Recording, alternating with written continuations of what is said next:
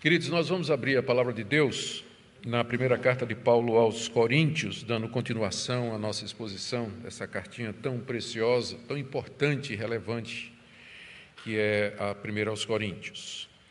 E nós vamos para o capítulo 11, hoje, do verso 23 até o final do capítulo, verso 34. Se Deus quiser, já na próxima segunda-feira nós entraremos em outra grande parte da carta aos Coríntios e que, sem dúvida, é uma das mais polêmicas para nós hoje, foi na época e é também para nós, porque tem a ver com os dons espirituais. E aí então nós vamos ter oportunidade aqui para falar bastante sobre essa questão dos dons espirituais. Muito bem. Vou falar nisso, só para descontrair um pouquinho, né? eu tratando de dom espiritual, aí um, um me, xingou, me xingou no Twitter dizendo ele é sensacionalista. Queria dizer sensacionista, né? Aí me chamou de sensacionalista. Quando eu pensei que não podia ficar pior, hoje outro me xingou dizendo lamentável que ele é super sensacionalista. Então, eu devo estar muito ruim mesmo. Vamos lá. 1 aos Coríntios, capítulo 11, a partir do 23, verso 23 até 34. Porque eu recebi do Senhor o que também lhes entreguei que o Senhor Jesus, na noite em que foi traído, pegou um pão e, tendo dado graças, o partiu e disse: Isto é o meu corpo que é dado por vocês, façam isso em memória de mim. Do mesmo modo, depois da ceia, pegou também um cálice, dizendo: Esse cálice é a nova aliança no meu sangue, façam isso todas as vezes que o beberem em memória de mim. Porque todas as vezes que comerem esse pão e beberem o cálice, vocês anunciam a morte do Senhor até que ele venha. Por isso, aquele que comer o pão ou beber o cálice do Senhor indignamente será réu do corpo e do sangue do Senhor. Que cada um examine a si mesmo e assim coma do pão e beba do cálice, pois quem come e bebe sem discernir o corpo, come e bebe juízo para si. É por isso que há entre vocês muitos fracos e doentes e não poucos que dormem, porque se julgássemos a nós mesmos, não seríamos julgados. Mas, quando julgados, somos disciplinados pelo Senhor para não sermos condenados com o mundo. Assim, meus irmãos, quando vocês se reúnem para comer, esperem uns pelos outros. Se alguém tem fome, que coma em casa, a fim de que vocês não se reúnam para juízo. Quanto às demais coisas, eu as ordenarei quando forem. Vamos orar, pedindo a direção de Deus para a compreensão da Sua palavra. Sim, Pai, nós estamos diante da Escritura e nós podemos perceber a relevância, a importância daquilo que nós acabamos de ler. Ajuda-nos a entender a ceia do Senhor e sempre participar dela com a atitude correta.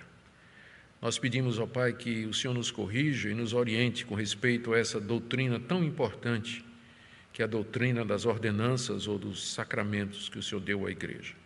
É o que nós pedimos em nome de Jesus. Amém. Queridos, na mensagem anterior nós vimos o apóstolo Paulo tratando a respeito da festa do amor. A festa do amor era o nome que se dava, em grego ágape, era o nome que se dava à, à confraternização que os cristãos faziam, os cristãos de uma cidade faziam no mesmo lugar, imitando aquilo que aconteceu na noite em que Jesus foi traído, em que durante a festa da Páscoa ele estabeleceu a ceia do Senhor. Então, a Igreja Apostólica seguiu o mesmo padrão e os cristãos se reuniam uma vez a cada, a cada sete dias, talvez, a periodicidade não é clara na Bíblia, mas com o objetivo de celebrarem juntos, terem uma refeição juntos e, em seguida, ministrar a ceia do Senhor. E havia, infelizmente, muitos abusos durante essa festa, conforme nós vimos. Havia pessoas que comiam antes das outras, o alimento que era trazido, cada um trazia seu próprio alimento e também alimento para dividir com os pobres da igreja. Mas alguns comiam antes, os pobres acabavam sem comer, e havia aquela frustração, havia aquela todo tipo de sentimento ruim numa situação como essa, fora as divisões e as disputas que marcavam essas reuniões na igreja de Corinto.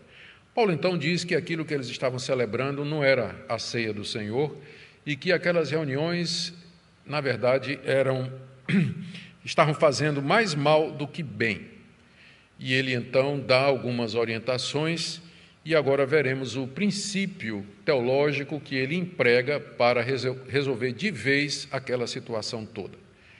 É o único princípio, que Cristo é o centro da ceia.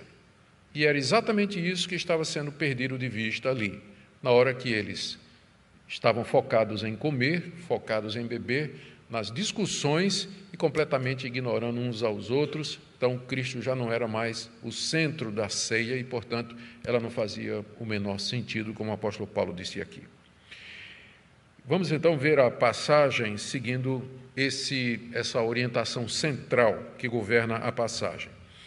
Paulo diz que recebeu do Senhor a doutrina da ceia, e no verso 23, eu recebi do Senhor o que também lhes entreguei Aqui há um padrão de receber e entregar.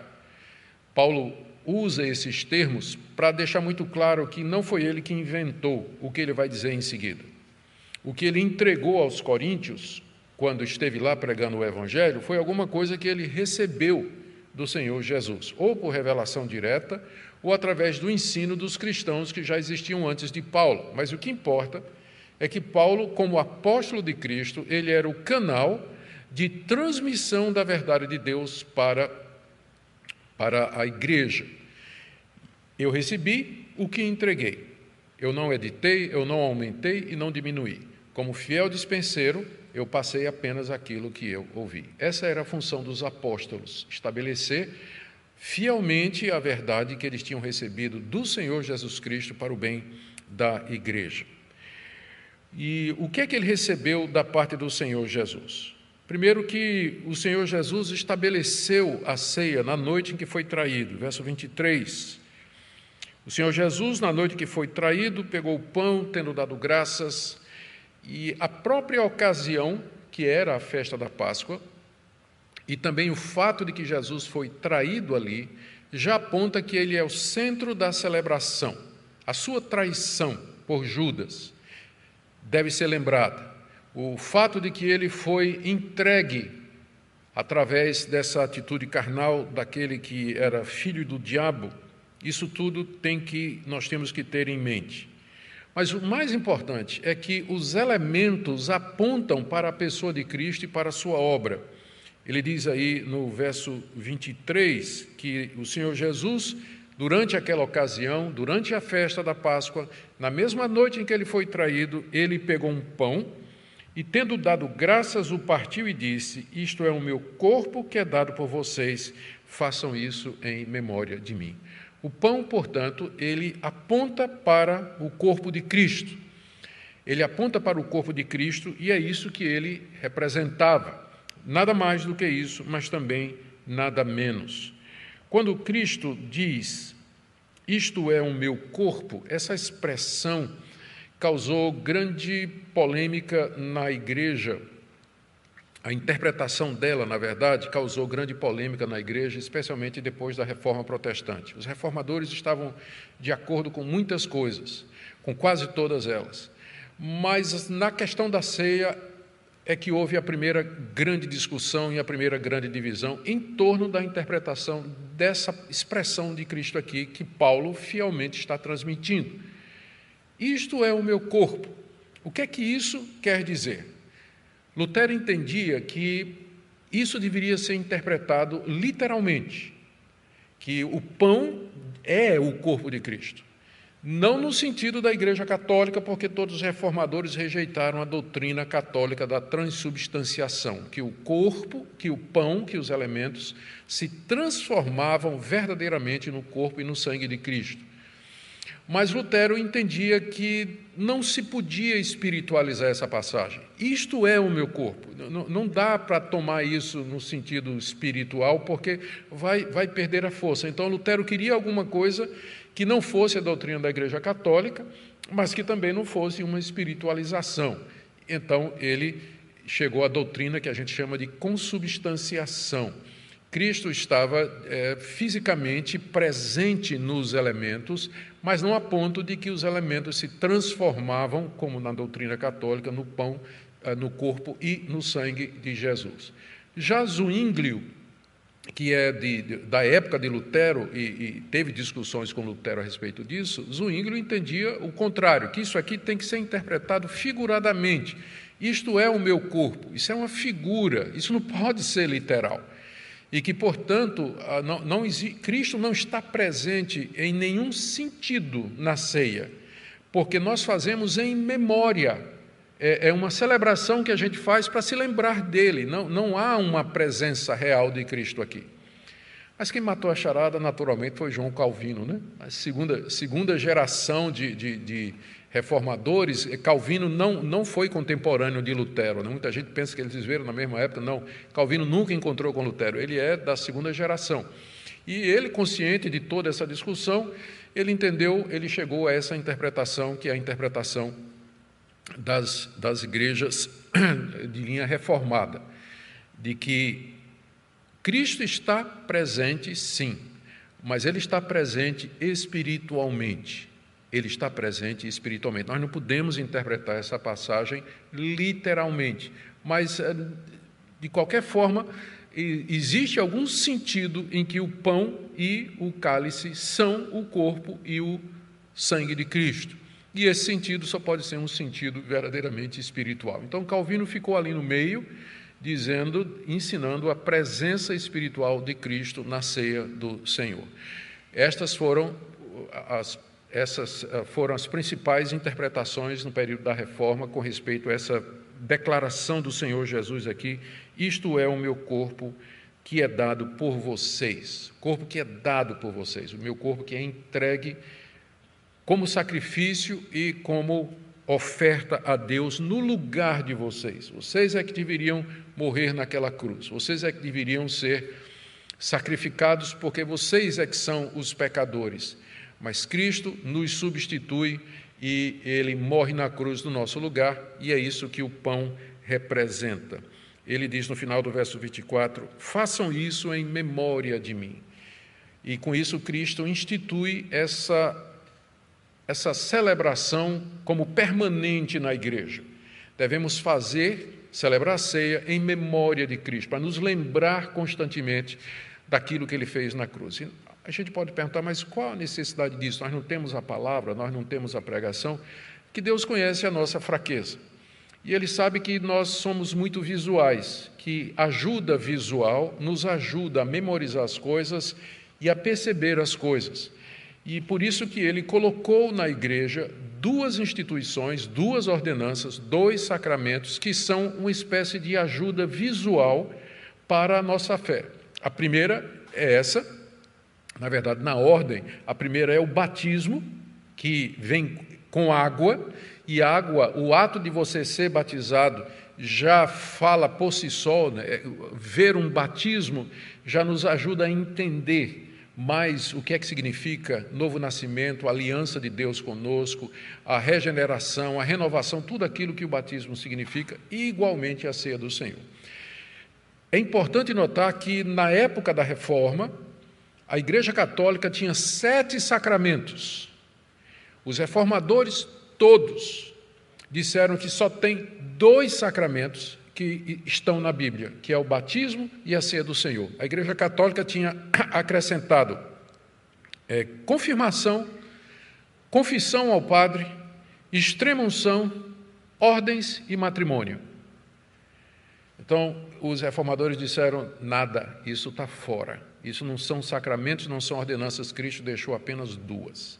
E elas devem, apontam para Jesus e elas devem ser celebradas em memória, em memória dele. Então, o pão aponta para o seu corpo e o cálice aponta para o seu sangue. Verso 25, do mesmo modo, depois da ceia, pegou também o cálice, dizendo: Esse cálice é a nova aliança no meu sangue.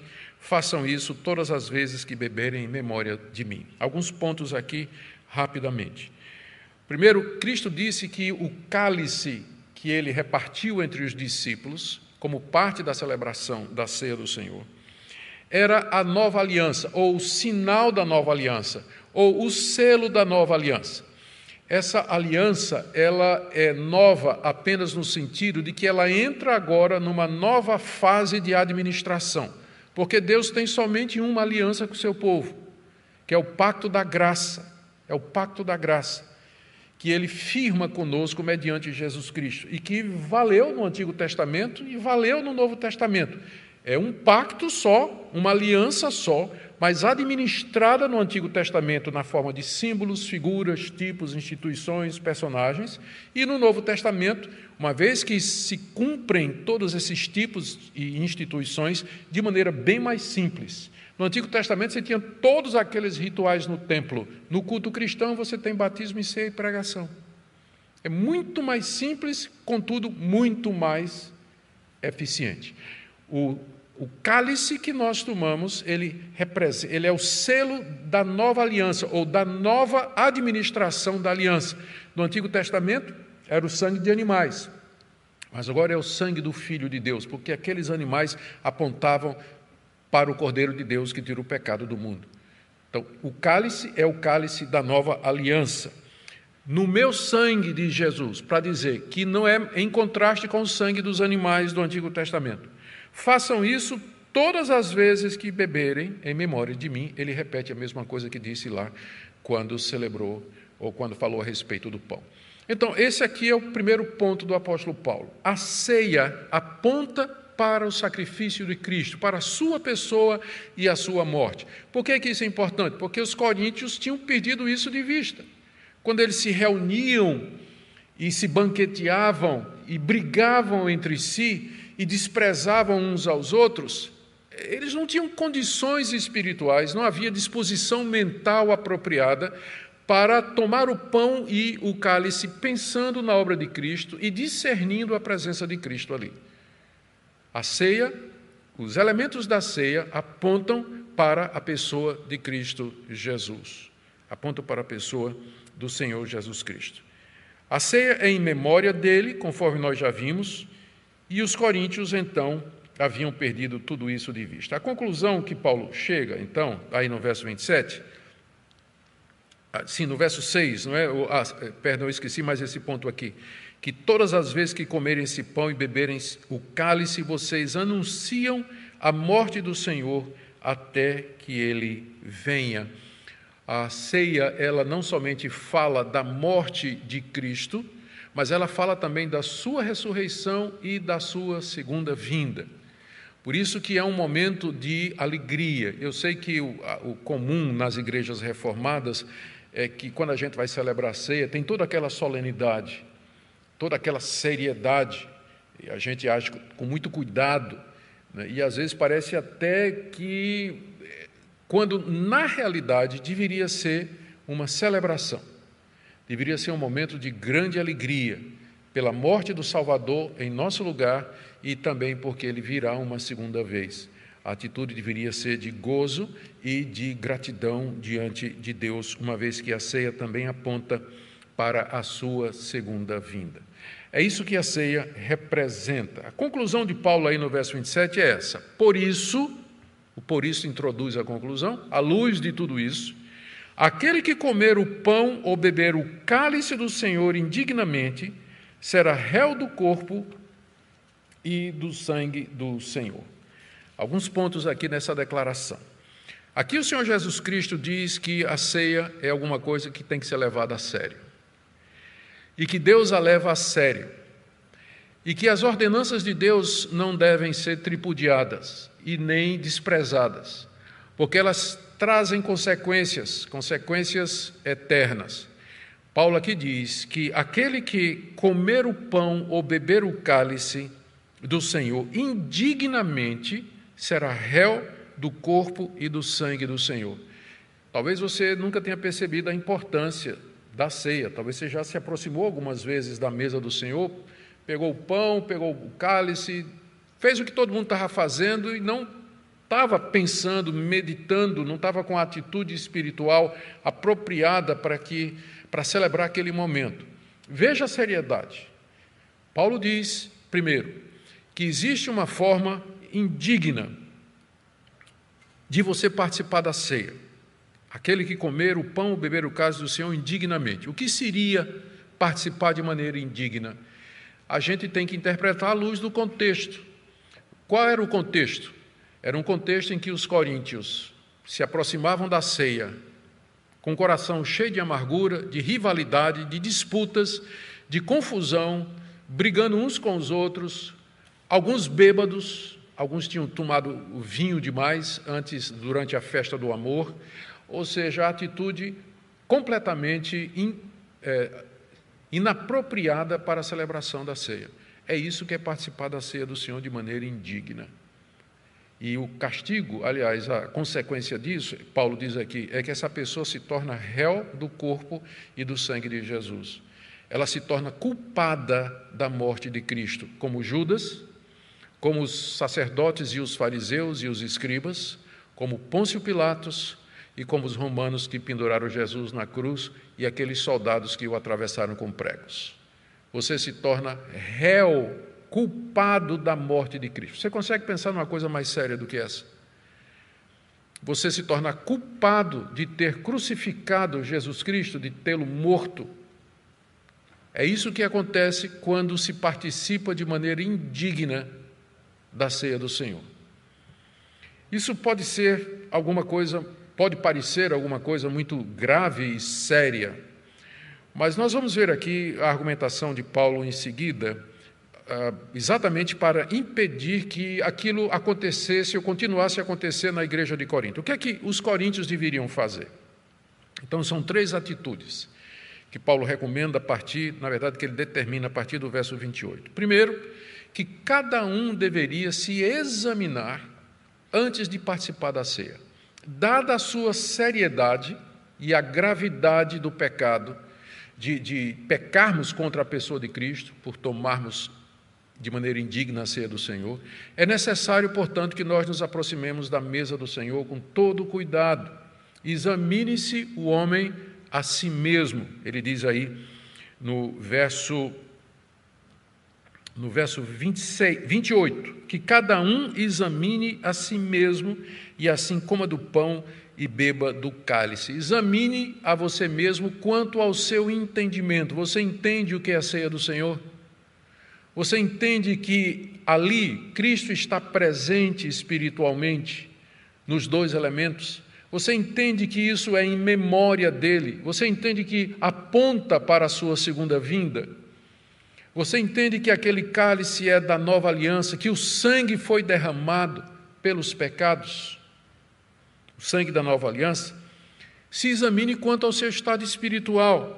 Você está amargurado, você está ressentido, frustrado, irado, porque essas, essas emoções e essas atitudes, elas não condizem com aquele momento, momento em que nós vamos nos aproximar de Deus e participar dessa ordenança que aponta para a morte do seu filho exatamente por conta desses pecados.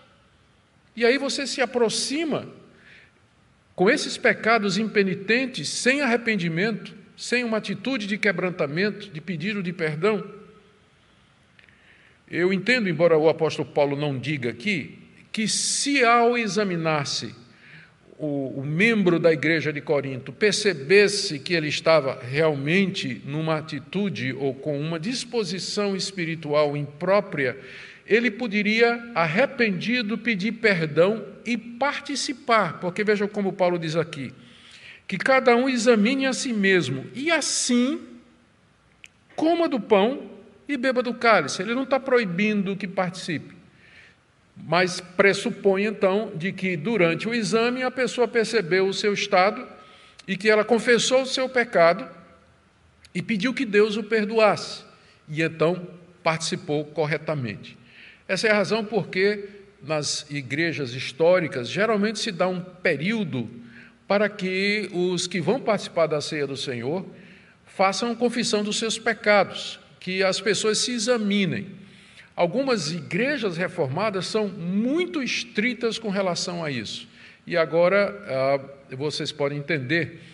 É, ah, eu ia contar aqui a, a, minha experiência durante o período que eu morei na, na, na Holanda e na, e na África do Sul, uh, e frequentava igrejas reformadas. Não eram igrejas presbiterianas, mas igrejas reformadas.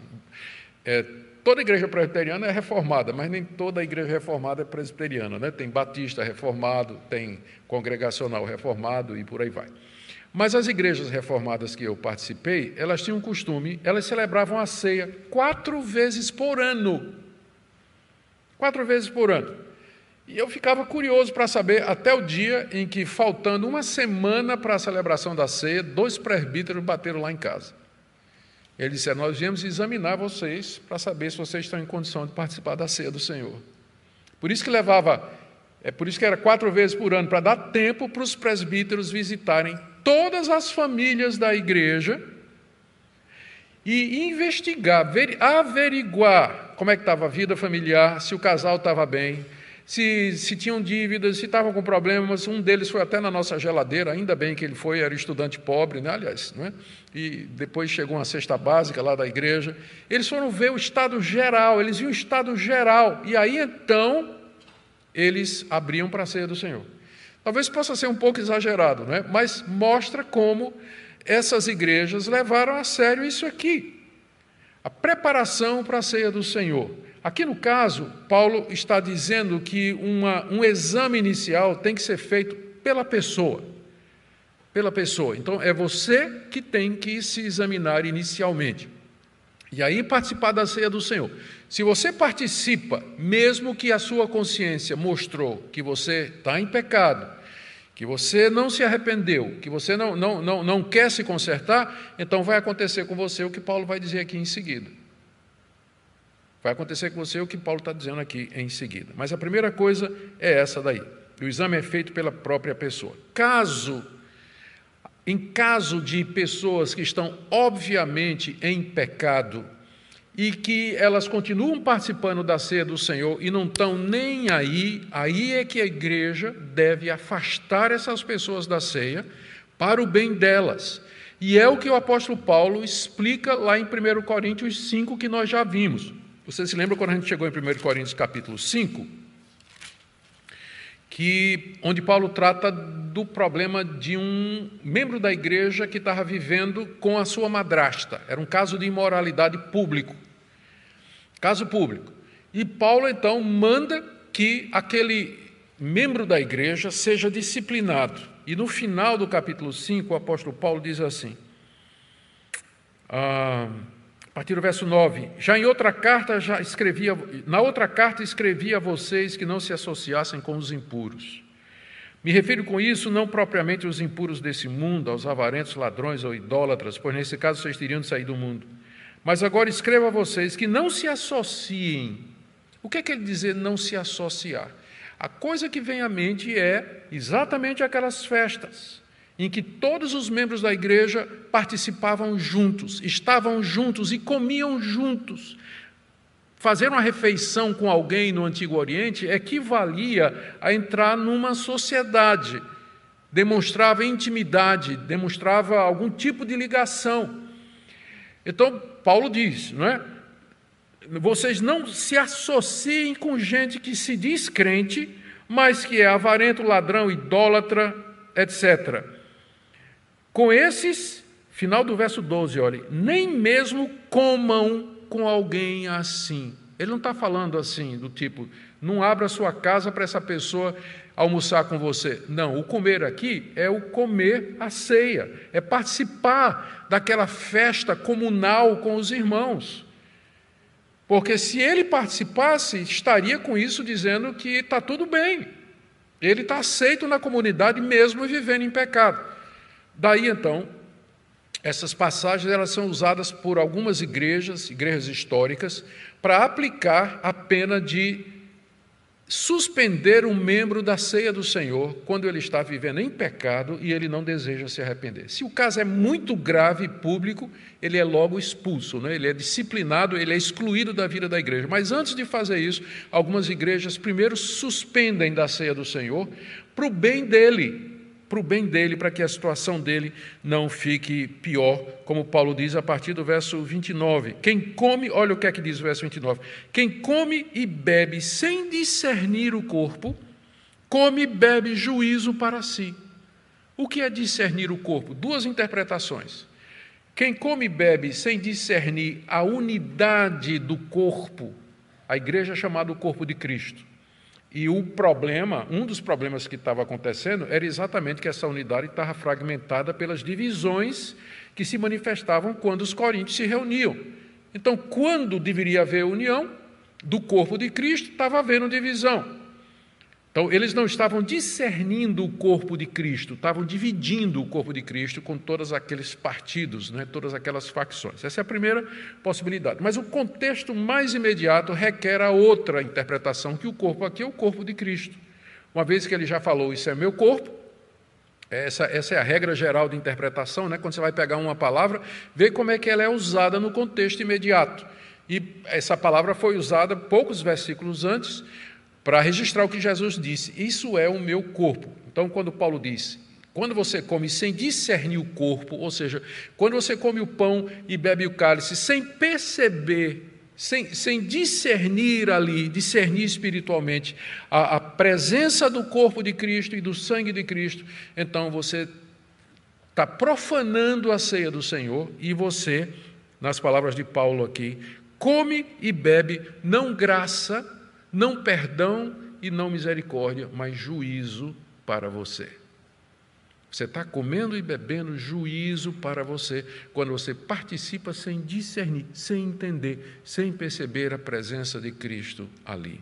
Essa, inclusive, é uma das razões pelas quais a gente não dá ceia à criança, porque Aqui está claramente requerido que quem vai participar, ele tem que discernir, exercer um ato de compreensão teológica e espiritual de que aquilo ali é a presença espiritual de Jesus Cristo.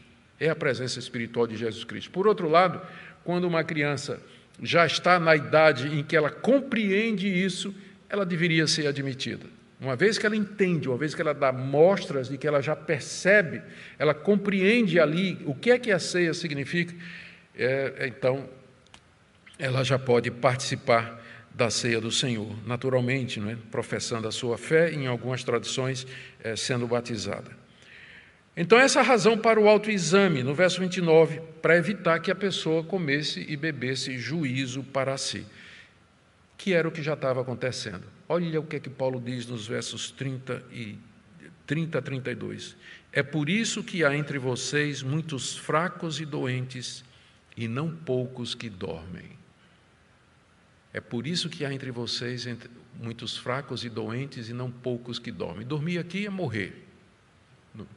É, é morrer. Então, a expressão dormir é usada no Novo Testamento com frequência para a morte dos crentes. Não porque eles perdem a consciência, mas porque para nós a morte é como sono, porque a gente vai acordar. Não tem nada a ver com perder a consciência. A Bíblia é clara de que quando a gente morre, a gente continua consciente, sim, ou no céu ou no inferno.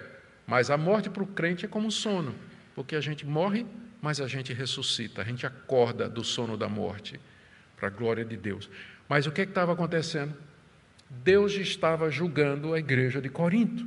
E como é que Deus estava julgando a igreja de Corinto, que estava profanando a ceia do Senhor?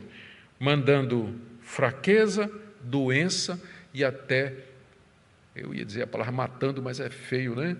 Mas muitos ali já tinham ficado doentes e fracos e tinham morrido como resultado do juízo de Deus sobre eles. E tem gente ainda que acha que o Deus do Novo Testamento é diferente do Antigo, né? Ah, o Deus do Antigo Testamento é muito severo, é muito brabo, né, faz uh, juízos e traz castigos. Ué, você nunca leu o Novo, não? Nunca leu o Novo Testamento, não? Nunca leu a história de Ananias e Safira? Você nunca leu aqui o que é estava acontecendo na igreja de Corinto? O juízo de Deus sobre a igreja. Ah, mas o negócio de doença é do diabo. Esse negócio de fraqueza e tudo, e tudo é coisa do inimigo. Eu não aceito, decreto que não existe nada. Sai! Ué, mas olhe direitinho, às vezes é Deus. Né? Olhe direitinho antes de você dizer que é coisa do diabo, porque às vezes é o próprio Deus. O próprio Deus que está fazendo isso, está julgando o seu povo. O povo que menospreza as suas ordenanças, as coisas santas de Deus são tratadas da forma errada, e Deus reage a isso. E ele faz isso, Paulo diz aqui, porque nós deixamos de fazer a nossa parte. Verso 31. Porque se julgássemos a nós mesmos, não seríamos julgados, julgados por Deus. Se a gente fizesse aquilo que Paulo disse, examine-se antes de você participar. Não participe de, levianamente, mas examine-se antes de participar. Se a gente se julgasse, porque se examinar é fazer um auto-juízo, você julga se você está em condições ou não de participar, à luz da palavra de Deus. Se a gente fizesse isso, se a gente se julgasse, a gente não seria julgado por Deus. Deus só faz isso quando nós deixamos de fazer aquilo que Ele nos mandou. Mas a misericórdia de Deus é tão grande, olha o verso 32. Mas quando julgados por Deus, somos disciplinados pelo Senhor para não sermos condenados com o mundo. Nós estamos falando aqui de gente crente, de gente que é filho de Deus, e que Deus castiga não para condenar juntamente com o mundo, mas castiga exatamente para não ter de nos condenar com o mundo. Quando a gente não se examina e não se julga, Deus faz isso como um pai bondoso. O pai espera que uma, a criança de uma certa idade, ele tenha noção do que, o certo, do que é o certo e que é o errado e ande pelo caminho correto, que a criança exerça a sua capacidade de entender o que é certo e o que é errado. Quando a criança não faz, o pai vai lá e faz, para o bem dela para ela não cair nas consequências de uma decisão errada e não colher o fruto amargo de uma escolha equivocada e pecaminosa. Então, porque Deus nos ama, Ele nos disciplina, Ele nos castiga, como um pai corrige o seu filho, exatamente para que a gente não seja condenado com o mundo. Deus vai condenar o mundo, mas os seus filhos não serão condenados com o mundo. E para que isso não aconteça, Deus então nos julga agora para que ele não nos julgue no dia do juízo. Quando eu falo juízo, é, é, julgar no dia do juízo é condenar a gente no dia do juízo. Ele faz isso agora para que nós não caiamos naquela condenação que virá sobre a humanidade na vinda do Senhor Jesus e que é celebrada na ceia. A ceia aponta para a vinda de Cristo. E quando ele vier, ele vem não só buscar o seu povo, mas para julgar o mundo. Paulo termina aqui com uma segunda orientação. Isso foi a primeira orientação dele. Examine-se a si mesmo. Por todos esses motivos que nós falamos. A segunda está no verso 33. Esperem uns pelos outros. Assim, meus irmãos, quando vocês se reúnem para comer, esperem uns com os outros. Aqui você, só um detalhe, não é? Muitas igrejas têm a prática de é, que uma vez que não, a Bíblia não diz como a gente faz isso, a, a igreja é livre para fazer. Mas quando a gente distribui o pão, não é? Distribui dizendo, irmãos, vamos esperar uns pelos, vamos comer juntos, como a Bíblia diz, não é? Esperem uns pelos outros para a gente comer. Só que aqui não está falando do, pão e do cálice, está falando da refeição, né? Esse era o problema lá da igreja de Corinto, que na hora que eles se juntavam é, e que era para compartilhar a ceia, tinha gente comendo na frente do outro, ninguém estava esperando o outro. E criava aquele clima que impossibilitava a celebração da ceia do Senhor. Então, quando diz aqui, quando vocês se reúnem para comer, esperem uns pelos outros, não está falando da celebração da ceia, mas do ágape, da festa do amor.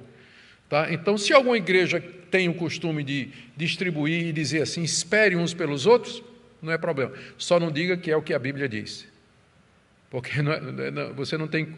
Né, isso aqui não está se referindo à ceia, mas o momento da celebração. Então, Paulo diz: esperem uns pelos outros quando vocês se reúnem naquele banquete para comer. E a terceira orientação, que vergonha, né? verso 34: se alguém tem fome, come em casa. Se você está muito faminto, o que mostra que a ceia não era celebrada nas casas dos cristãos. Como eu falei da última vez, tem gente que defende que a igreja né, só pode existir em casas. Mas aqui está uma demonstração de que nem sempre a igreja se reunia em outro lugar que não era a casa dos crentes, quando eles estavam juntos e exatamente para expressar a união, eles partiam pão e bebiam cálice no meio da celebração. Mas Paulo diz: se alguém tem fome, que come em casa, a fim de que vocês não se reúnam para juízo. Então, essa era a orientação. O irmãozinho devia comer em casa, os famintos, né? E ir para a festa celebrar o ágape e a união e o amor entre os irmãos e a ceia do Senhor com atitude correta. Deixa eu terminar aqui, queridos irmãos, algumas aplicações práticas.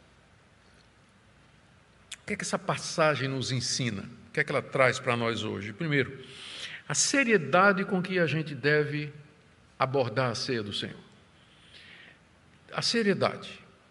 Como crentes, individualmente, na hora de participar, eu não sei qual é a sua igreja, eu sei que há irmãos aqui de diferentes denominações, mas todas as igrejas evangélicas celebram a ceia do Senhor. Então, a seriedade com que você deve participar, lembrando o que é que ele, o que é que a ceia representa, ao que que ela aponta e o que é que nós celebramos ali. Também a necessidade de nós percebermos que Deus disciplina o seu povo com doenças e até a morte. Crentes que menosprezam as suas ordenanças. Deus leva a sério, muito a sério, as suas coisas.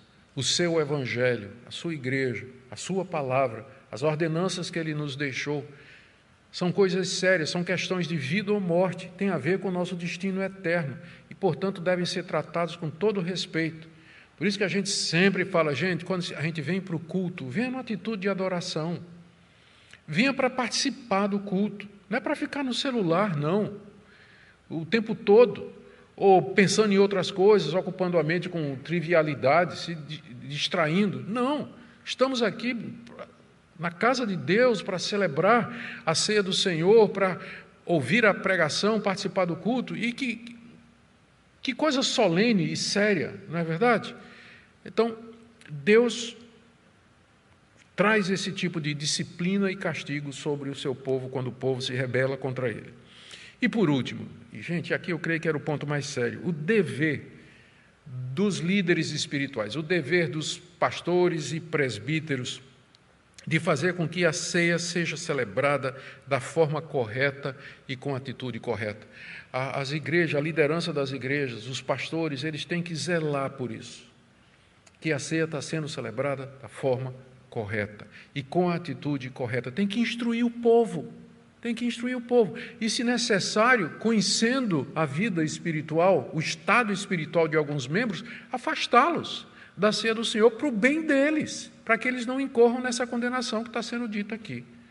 Mas, infelizmente, a, ceia é tratada de maneira mística, é de maneira descuidada, é como se fosse apenas um ritual mecânico, as pessoas, tanto os líderes quanto os membros, às vezes, não percebem a seriedade a gravidade de, e a solenidade desse momento tão importante que é a celebração da ceia do Senhor. Espero que esse estudo ajude você a ter uma nova atitude com relação à ceia do Senhor. Na sua igreja, onde você congrega, que você participe com alegria, gratidão e com atitude que a Bíblia requer de nós. Amém?